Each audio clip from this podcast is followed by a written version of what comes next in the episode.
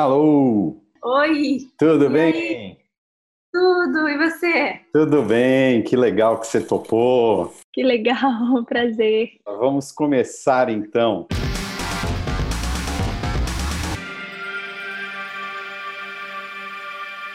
Ela se apresenta no Instagram da seguinte maneira: Pérola, atriz, jornalista, leonina, vegetariana.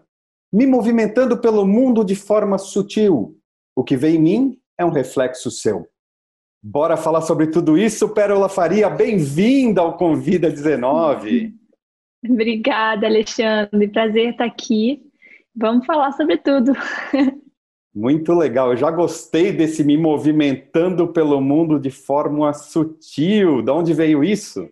Pois é, eu busco isso porque eu acho que a sutileza é muito importante, tanto para lidar com as pessoas no dia a dia, quanto para lidar com as situações também, né? E eu até chamo a galera, os seguidores, né, lá de sutileza. Eu falo, bom dia, sutilezas, porque já é para dar uma implantada nessa ideia de sutilizar as ações e até mesmo as emoções. Hoje em dia está tudo tão frenético nessa vida de rede social, pandemia agora, essas surpresas, e é uma geração de muita ansiedade também, né? Então, esse termo sutil, não só nesse contexto de ser mais leve, quanto também de saber administrar melhor as situações e tudo mais. Então, eu sempre falo, ah, me alimentando de forma sutil, me movimentando de forma sutil, me comportando de forma sutil, porque eu imagino muito assim, se a gente conseguir ser mais sutil no dia a dia, a gente consegue pensar antes de agir, né? A gente tem uma percepção melhor de nós mesmos.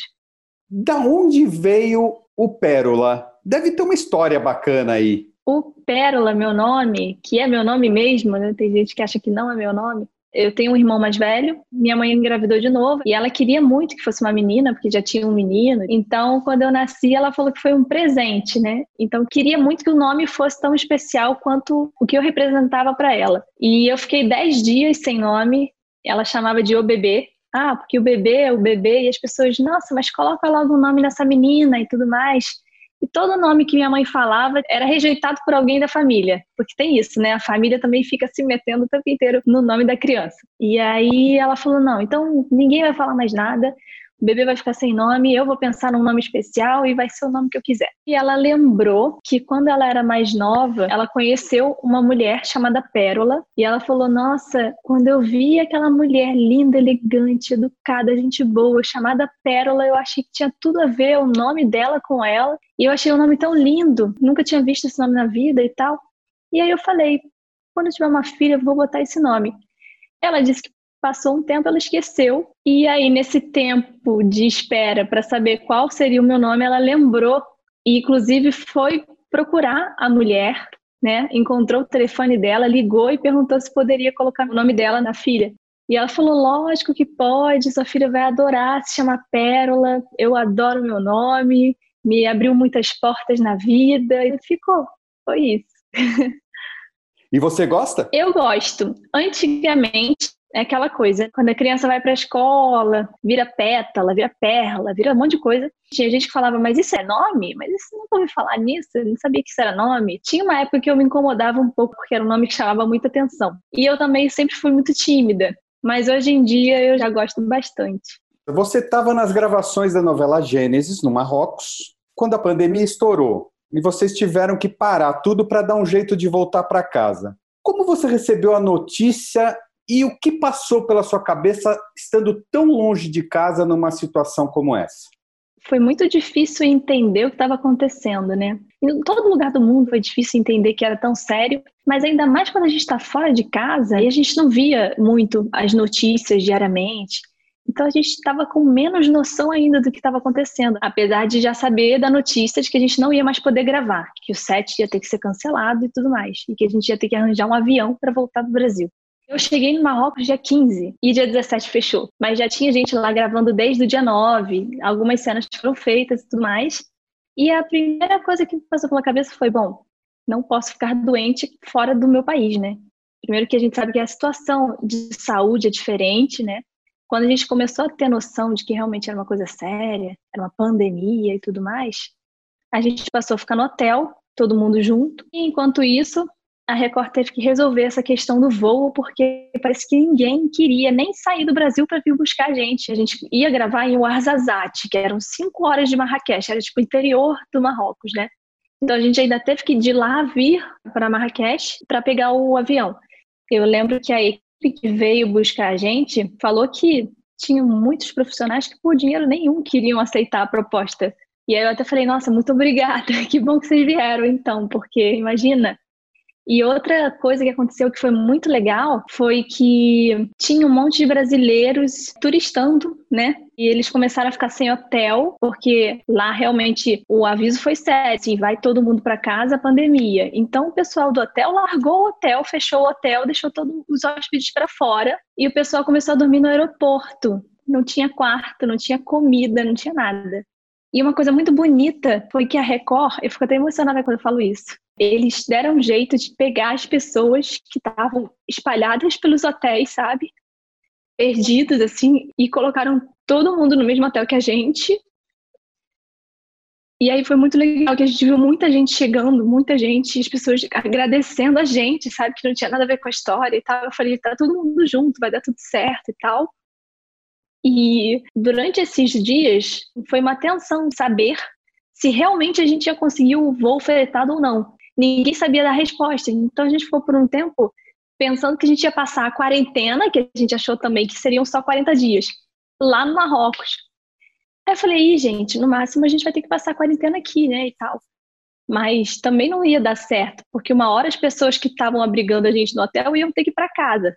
Elas estavam ali sendo pagas, né, pela Record para manter o serviço, mas os outros hotéis já tinham, né, fechado há muito tempo. Quando a gente conseguiu o voo a Record colocou todas essas pessoas que estavam em outros hotéis dentro do voo com a gente e mais algumas pessoas que estavam no aeroporto perdidas, mas enquanto tinha lugar, a Record ia botando para dentro. E se ficou uma pessoa ou outra por lá é porque realmente não deu no avião, mas depois acabou que todo mundo conseguiu resolver né, a situação para voltar.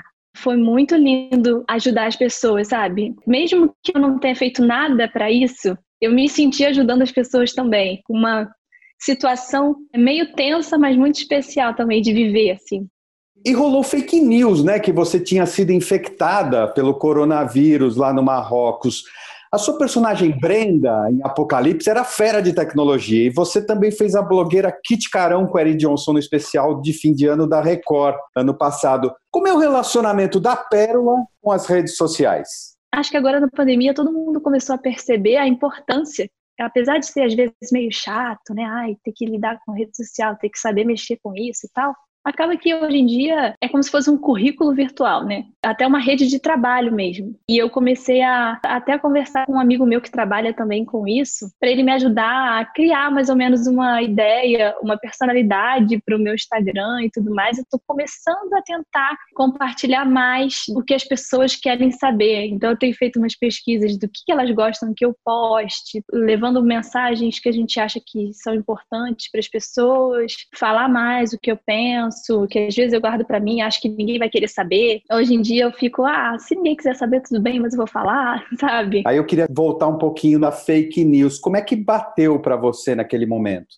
No início eu não entendi nada, fiquei até meio revoltada, assim, fiquei chateada, sabe? Eu nem precisava, depois eu fico vendo assim, por que eu fiquei chateada? Que bobeira. Mas, mas na princípio, né, a gente fica assim com raiva.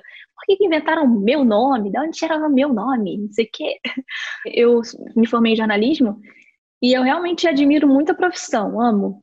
Eu entrei na faculdade só para aprender algumas matérias a mais, assim, que eu me interessava, que tinham no currículo, e comecei a amar. Falei até que eu trabalharia com isso futuramente, assim, se eu tivesse oportunidade e tal. Uma coisa que eu aprendi na faculdade é que não tem como um jornalista publicar uma matéria sem antes verificar se essa matéria é verdade, né? Isso é uma coisa que eu levo muito em consideração, dar créditos e buscar as fontes. E eu lembro que quando saiu essa matéria, ninguém nem me perguntou se era verdade.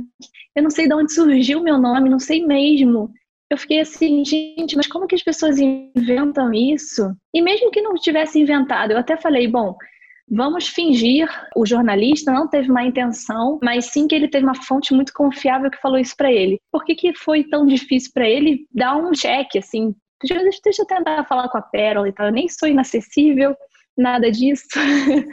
Se eu tivesse ido fazer um exame de sangue, alguma coisa assim, alguém viu, eu pensaria, ah, vai ver que deduziram que era exame de Covid.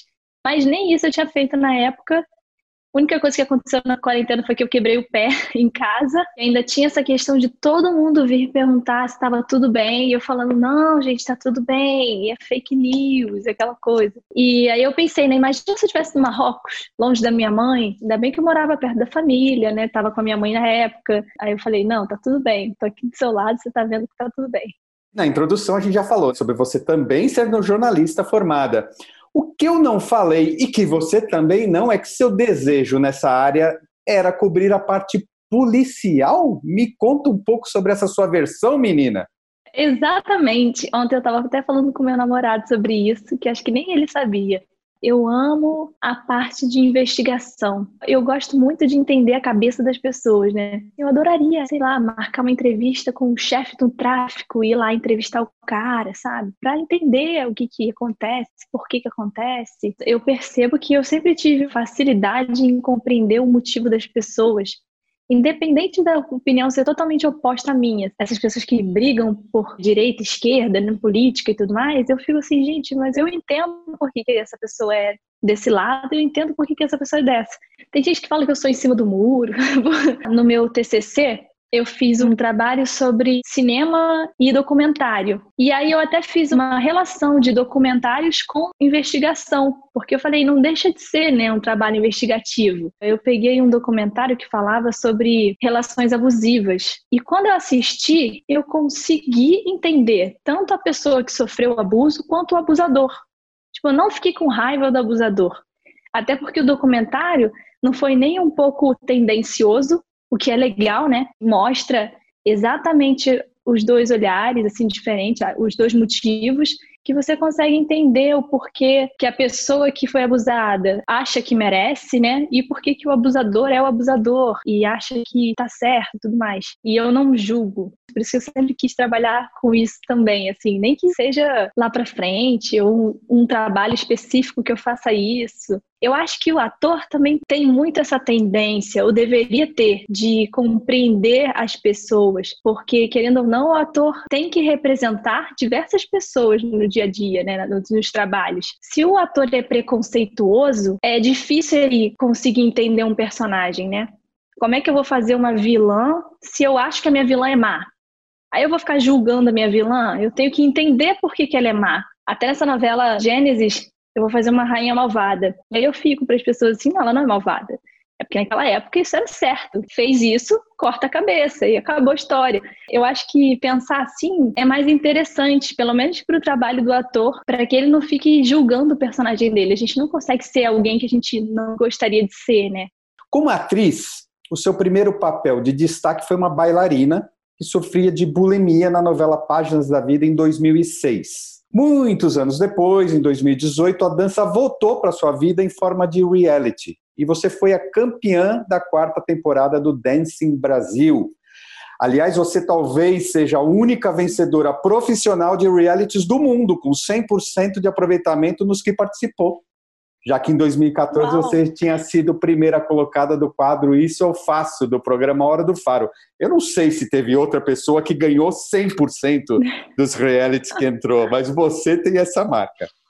Bom, inicialmente, eu quero que você me conte sobre essa sua relação com a dança. Nossa, é uma história muito complicada, de amor e ódio porque eu comecei a fazer teatro uns 9 anos de idade comecei a fazer dança para melhorar a expressão corporal para o teatro. Então eu entrei para o balé e eu não gostava, me achava péssima. Eu nunca fui flexível, por incrível que pareça, assim, eu até melhorei agora que comecei a praticar yoga, mas antes eu era super dura. A pior aluna do balé, tinha certeza disso. Então eu faltava aula, nunca fui muito dedicada no balé. E quando eu entrei para a novela, eu não entrei por causa da dança, inclusive, porque eu fiz um teste de dança também e fui reprovada. Eu só fui aprovada no de vídeo e foi porque o Maneco quis muito que fosse eu, porque no de dança eu fui péssima e eu lembro que eu saí chorando, né? E eu tava com 14 anos, então eu já tava naquela fase adolescente que minhas amigas viajavam, iam pra praia e eu ficava fazendo curso. Eu já tava assim frustrada, que eu nunca passava em teste nenhum. E eu entrei porque era uma personagem que era obrigada pela mãe a fazer balé, então ela não precisava ser uma super bailarina. Uai, que legal! E depois dessa novela eu parei, nunca mais voltei para dança. Até teatro eu parei de fazer, comecei a fazer só televisão. Quando eu fui convidada para fazer o dancing, eu queria muito fazer, porque eu via o programa e achava lindo, né? Eu falava, nossa, que legal. Como que as pessoas conseguem aprender em poucos dias a dançar desse jeito, né? Que legal. Por dentro, assim, eu acho que eu sempre tive um interesse em dançar. Mas eu me achava péssima, achava que eu não tinha jeito. E eu ouvi isso, inclusive, do diretor da novela na época, o Jaime, quando a gente gravar a primeira cena. Eu e o menino que fazia meu par romântico, que foi o Rafael. O Rafael também tocava mais ou menos piano, mas fez mais aulas para aprender e tal. E eu era bailarina mais ou menos. Então, quando a gente foi gravar a primeira cena, que era a cena do romance da novela, que era ele tocando piano e eu dançando, eu não sabia improvisar. Me botaram, falaram assim, vai, improvisa aí. Eu não sabia o que fazer. O Jaime parou a cena, entrou no estúdio e falou: Estou cancelando a cena de hoje, porque eu não tenho um pianista e uma bailarina para gravar essa cena. Boa noite. Aí foi embora, né? Aí eu falei: Ai, meu Deus, estou fora da novela amanhã, não é possível acabou para mim, vou ser mandada embora, meu sonho. E aí eu soube, né, pela minha mãe, que ele chegou lá fora e falou: Como é que sua filha não dança? Aí a mãe falou: Olha, minha filha fez teste e viram que ela não dança, mas ela foi aprovada. Então, vocês não podem falar que vocês não sabem que ela não dança. No dia seguinte, remarcaram a cena e tinha dublê, tanto para mim quanto para Rafael. Eu falei: Ah, por um lado isso é bom, né? Pelo menos agora não preciso me preocupar com isso. Na época eu fiquei meio triste de desapontar o diretor e tudo mais, criança ainda por cima. E aí, quando eu fui chamada para o dancing, anos depois, eu fiquei assim, cara, eu queria muito aprender, mas eu acho que eu não levo jeito para dança. Fiquei com isso na cabeça pro resto da vida. Eu sou muito musical, tudo para mim é música. Até meus personagens eu faço playlist para cada um. Isso me ajuda muito. E eu falei, ah, eu vou porque eu adoro o desafio. Eu posso nem ganhar, mas só de ter topado, eu já estou me sentindo vencedora. Começamos lá o processo e foi incrível, porque eu realmente fui aprendendo a botar sentimento na dança, que a princípio era alguma coisa que para mim era difícil, Talvez fosse até por questão dessa leitura errada que eu tive do meu corpo dançando, né? Eu sempre fui muito perfeccionista. E na época, o que mais os jurados falavam para mim é que o meu movimento estava perfeito, mas eu não tinha sentimento na dança, que era mais importante. E eu lembro que por um tempo eu até fiquei sentida. Falei, gente, mas eu que sou atriz, como é que eu não consigo botar sentimento na dança? É só atuar. É só... Mas não dava, eu não conseguia ligar uma coisa a outra. Mas com o tempo e com o processo mesmo, eu fui aprendendo a gostar de um jeito que eu comecei a naturalmente botar o sentimento e realmente fez muita diferença. E eu comecei a me apaixonar pela dança, comecei a querer isso para a vida.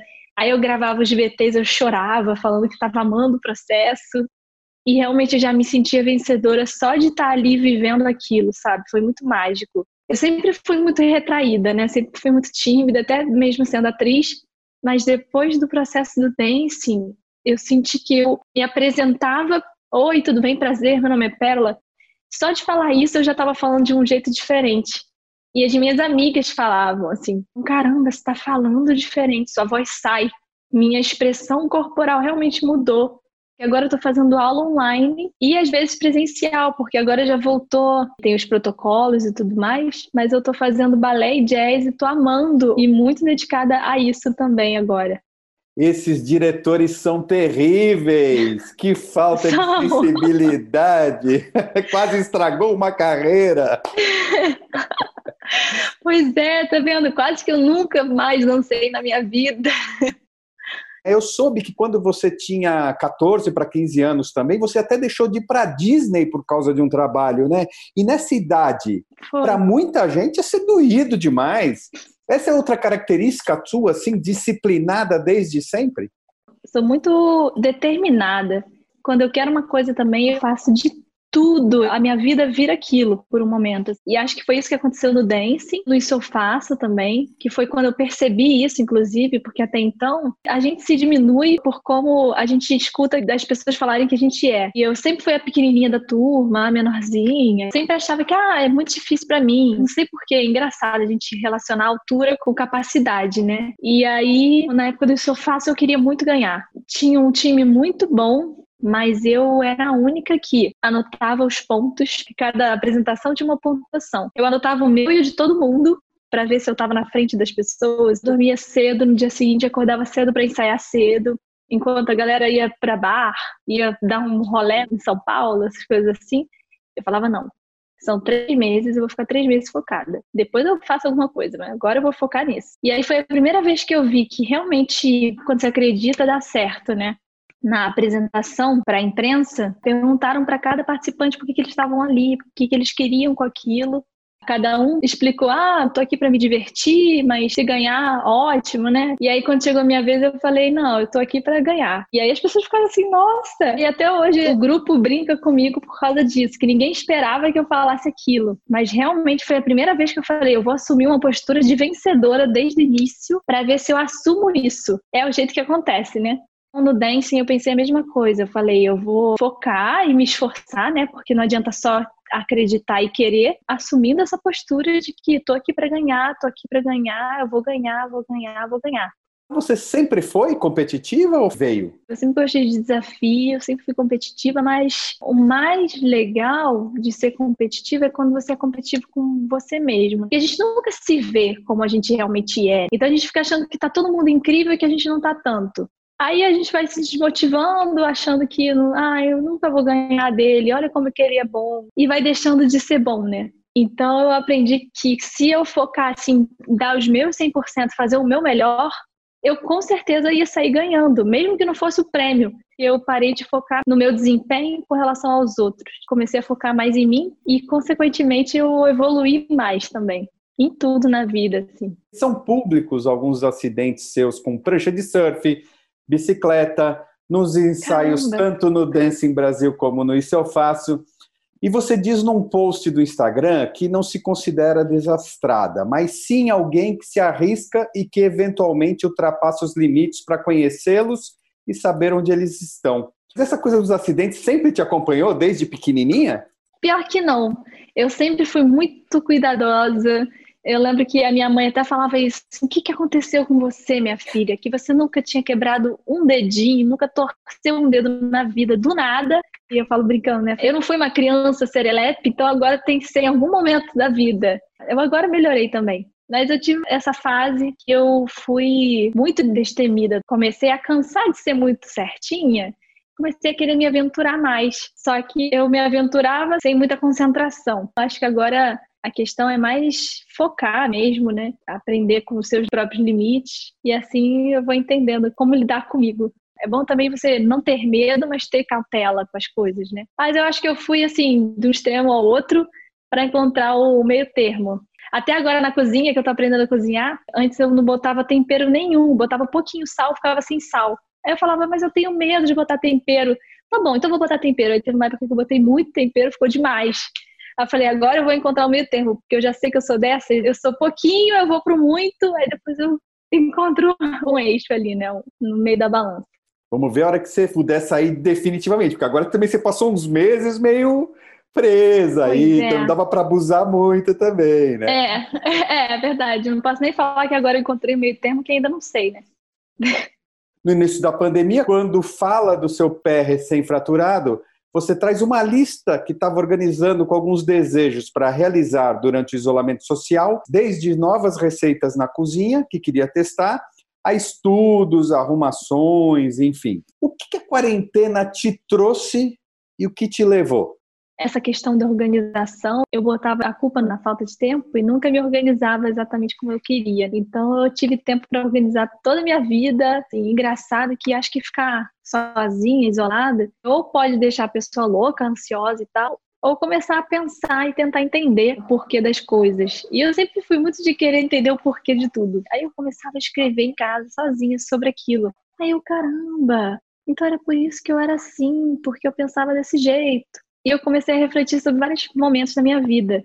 Inclusive, quando eu quebrei o pé, uma das coisas que me fez parar para pensar assim foi que eu sempre quis muito ser independente, né? Eu acho até que faz parte dessa ideia de querer provar que eu sou pequenininha, mas eu faço tudo sozinha, eu sou adulta, sou autossuficiente. Às vezes eu preciso de ajuda, mas eu não quero ajuda porque eu quero provar que eu consigo sozinha. E aí eu quebrei o pé e falei, gente, isso não é à toa eu comecei a ter que ter a ajuda da minha mãe. E eu falei, gente, tá tudo bem você ter que pedir ajuda às vezes. Eu podia estar me esforçando tanto que eu não prestei atenção nos sinais do meu corpo. Aí meu corpo teve que me avisar de uma forma meio brusca que eu tenho que tomar mais cuidado com ele. Então tudo isso é um sinal. E aí eu fico tentando entender e levar para o lado bom dos acidentes também. A prancha de surf foi a mesma coisa. Aprendendo a surfar, a prancha bateu na minha cara. Eu levei seis pontos aqui, eu estava gravando na época, virou uma covinha.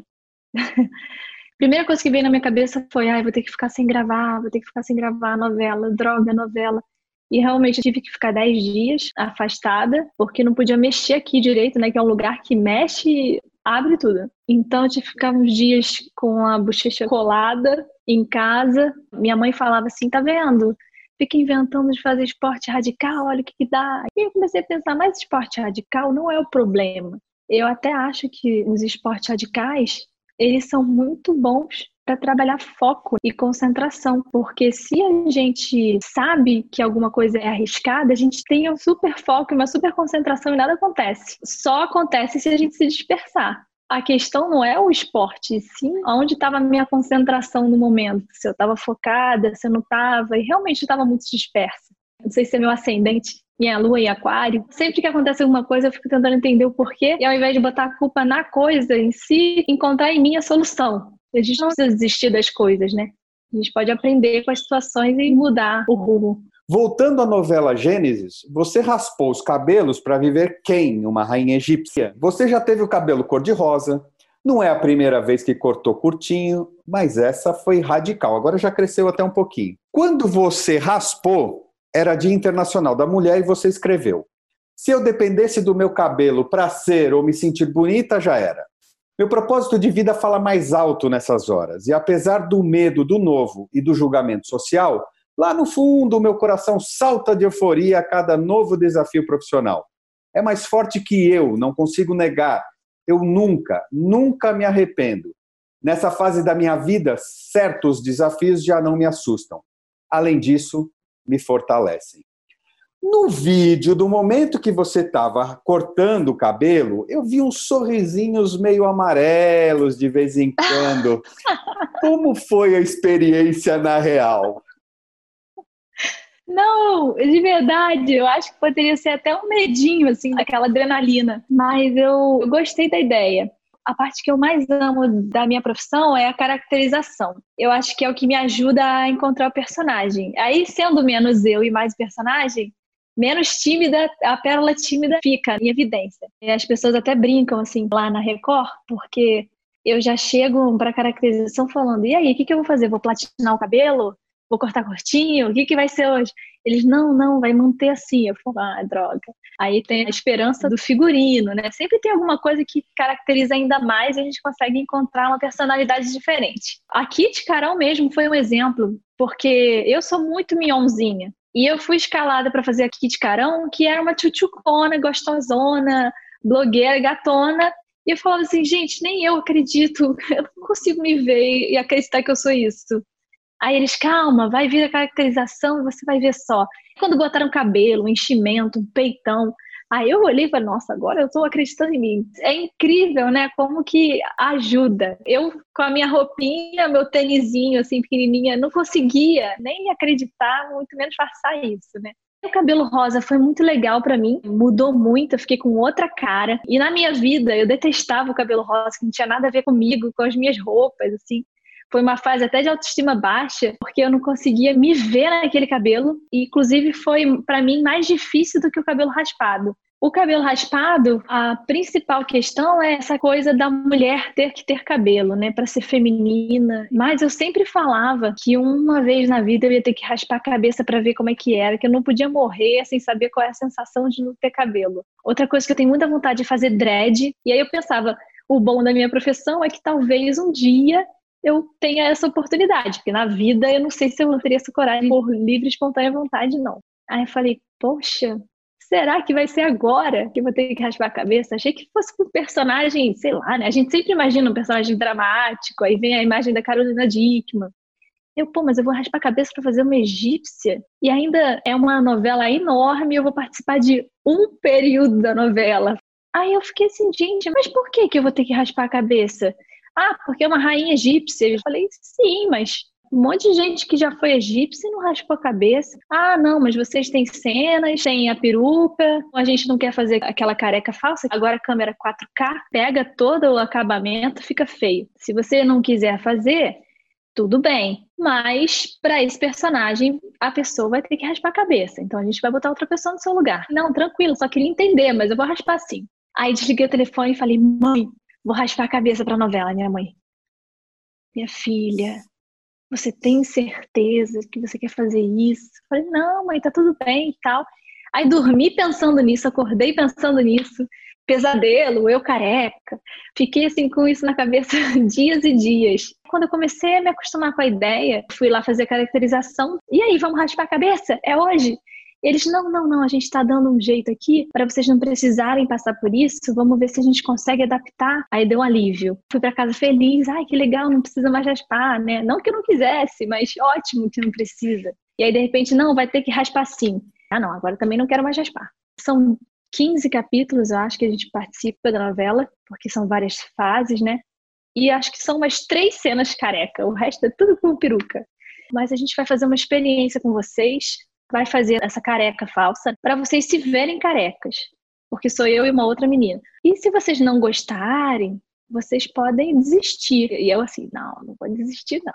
Se eu topar, vou topar e acabou. E aí a gente fez a careca falsa e realmente, além de ficar muito estranho, ainda é sofrido, porque tem uma cola, né, que puxa os cabelinhos aqui. Imagina fazer isso toda hora. E, enfim, aí eu já comecei a querer raspar de novo, já comecei a me acostumar de novo com a ideia. E a princípio seria máquina zero. Mas parecia que estava em tratamento e não realmente que era alguém que raspava a cabeça em casa para usar peruca. Os homens tudo bem, mas as meninas vão botar a máquina 2 ou 3. Acharam 3 muito, botaram a máquina 2.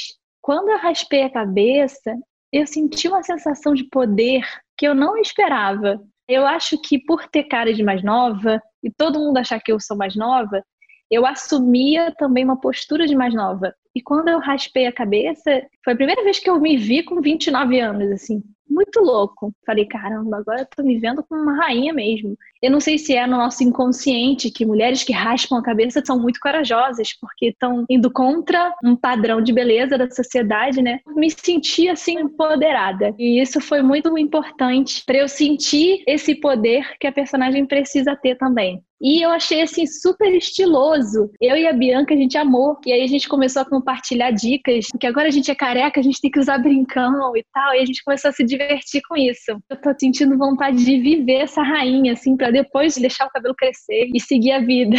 Ainda sobre o cabelo raspado, as pessoas na maioria das vezes fazem relação com o câncer, né? Você até tocou um pouquinho nisso. Trazendo novamente essa prática gravíssima que são as fake news. Alguém chegou a especular que você estava doente?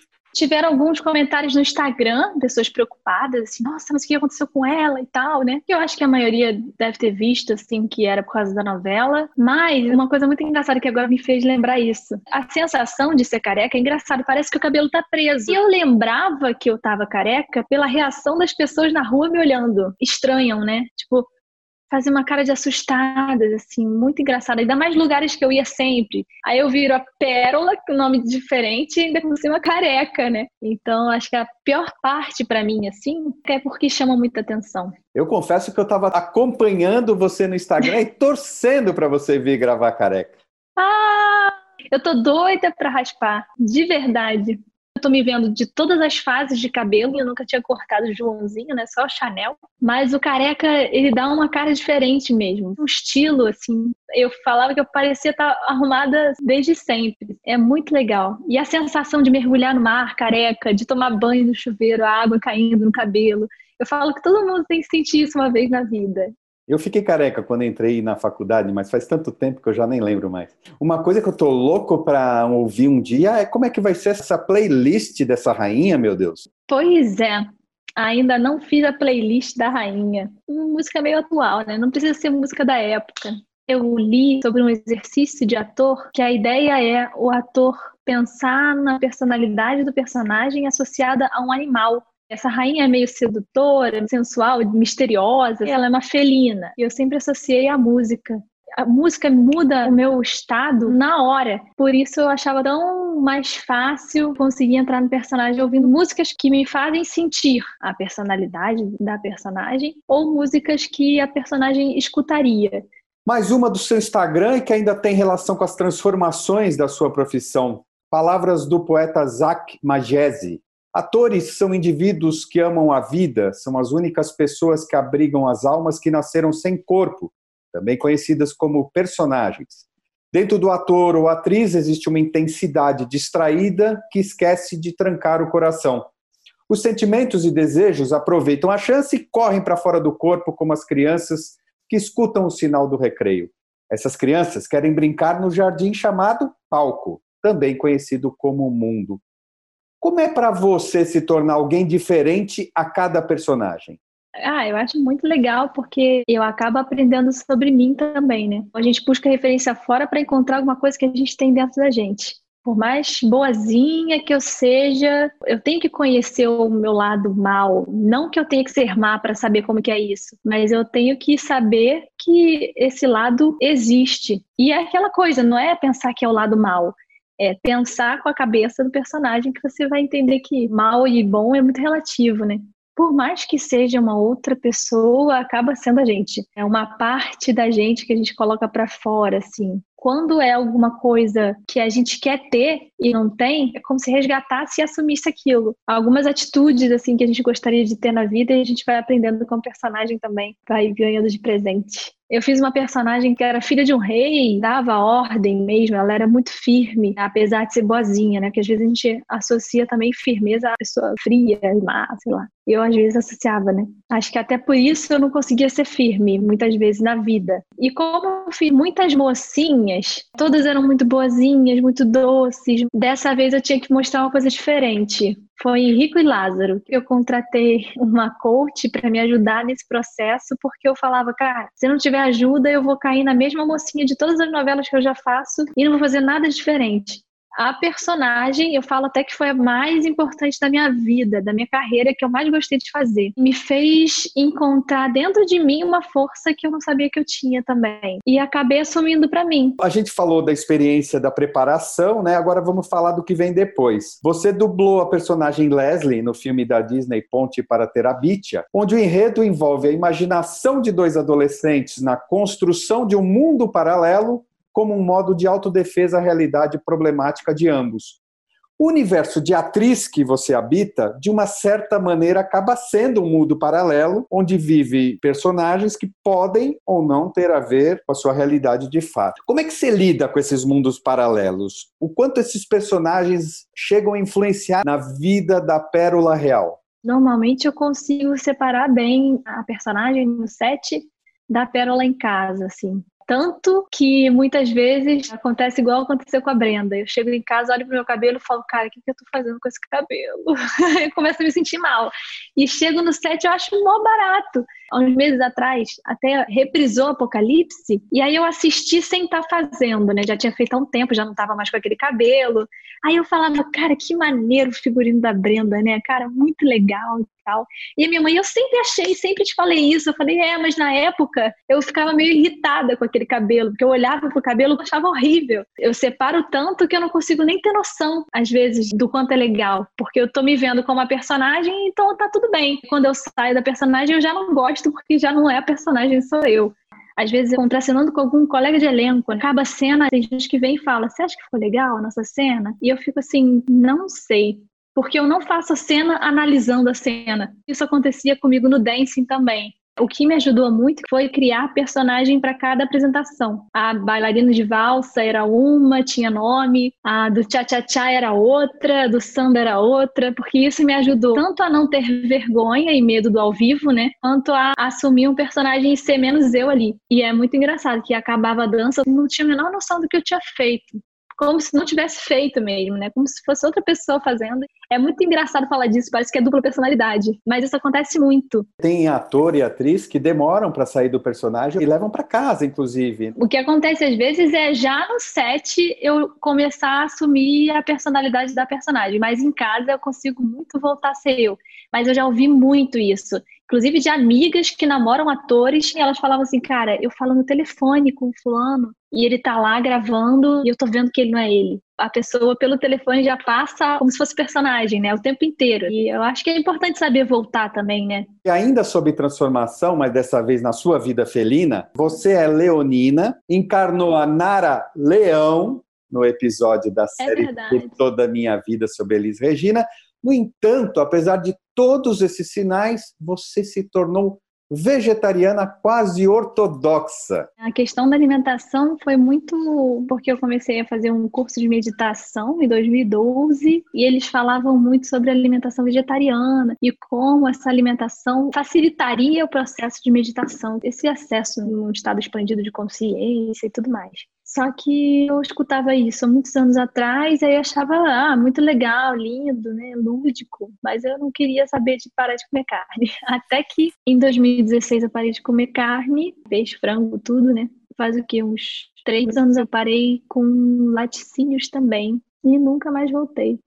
Eu brinquei com a ortodoxia na sua alimentação. E eu vou pegar o gancho para lembrarmos das suas participações em histórias bíblicas, você já trouxe quase todas aí, mas vamos lá. Em 2015 e 2016, você atuou em Os Dez Mandamentos, com a escrava Débora. Um parênteses aqui, que viu uma foto premonitória sua nessa época nos bastidores com máscara, brincando sobre a poeira do deserto. É verdade. Eu lembro que montaram um deserto dentro do estúdio e a gente olhava para aquela luz, né, o refletor, e aí via poeira. Aí, nossa, como aquilo fez mal, porque a gente acabava respirando aquilo. Então a gente começou a ir com máscara pro set. Olha só que coisa. Se todo mundo tivesse usado máscara desde então, né, desde aquela época, inclusive lá na China, Bom, continuando em 2017, você interpretou Caçaia na novela O Rico e o Lázaro. No mesmo ano, em Apocalipse, você foi a Brenda. 2021 está chegando e tudo correndo bem a novela Gênesis, que já citamos, virá junto. Como a pérola se relaciona com fé e espiritualidade? Eu acredito que a gente tem o poder de mudar o nosso destino, o nosso caminho, sabe? Acredito muito na lei do karma, tudo é fruto das suas escolhas, mas eu não sou religiosa. Né? Espiritualidade para mim é diferente do espiritualismo, né?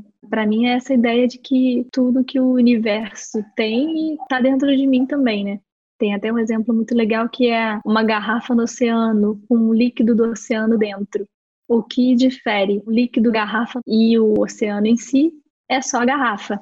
E aí eu falo que é como se a gente fosse a garrafa, que o conteúdo do universo está na gente, mas se a gente não souber disso, a gente vai ser só uma garrafa. Muitos atores e atrizes ao longo da carreira vão desenvolvendo uma certa fascinação por um certo personagem ou um autor.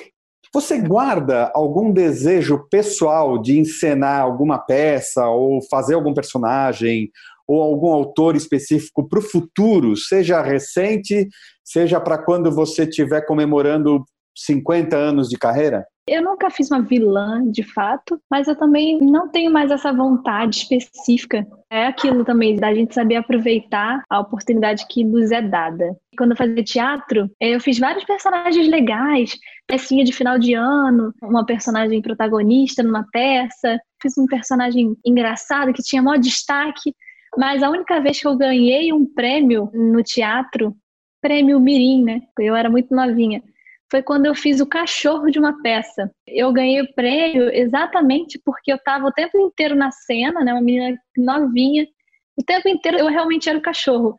E é legal, né, que criança acredita mesmo. A cena acontece ali, eu estava aqui assim, me lambendo, né, coçando e tal e realmente sendo um cachorro 100% do tempo. E aí eu falo que às vezes a gente fica almejando uns personagens muito importantes, mas está todo mundo vendo você fazendo uma árvore ali atrás, né? Sempre tem uma pessoa que está assistindo, está percebendo se você realmente está sendo a árvore ou se você está ali assim, ai que saco ser a árvore. Isso já me fez perceber também desde novinha que um personagem que não tinha fala e era só um cachorro pode ser muito importante. Depende da importância que a gente dá, né?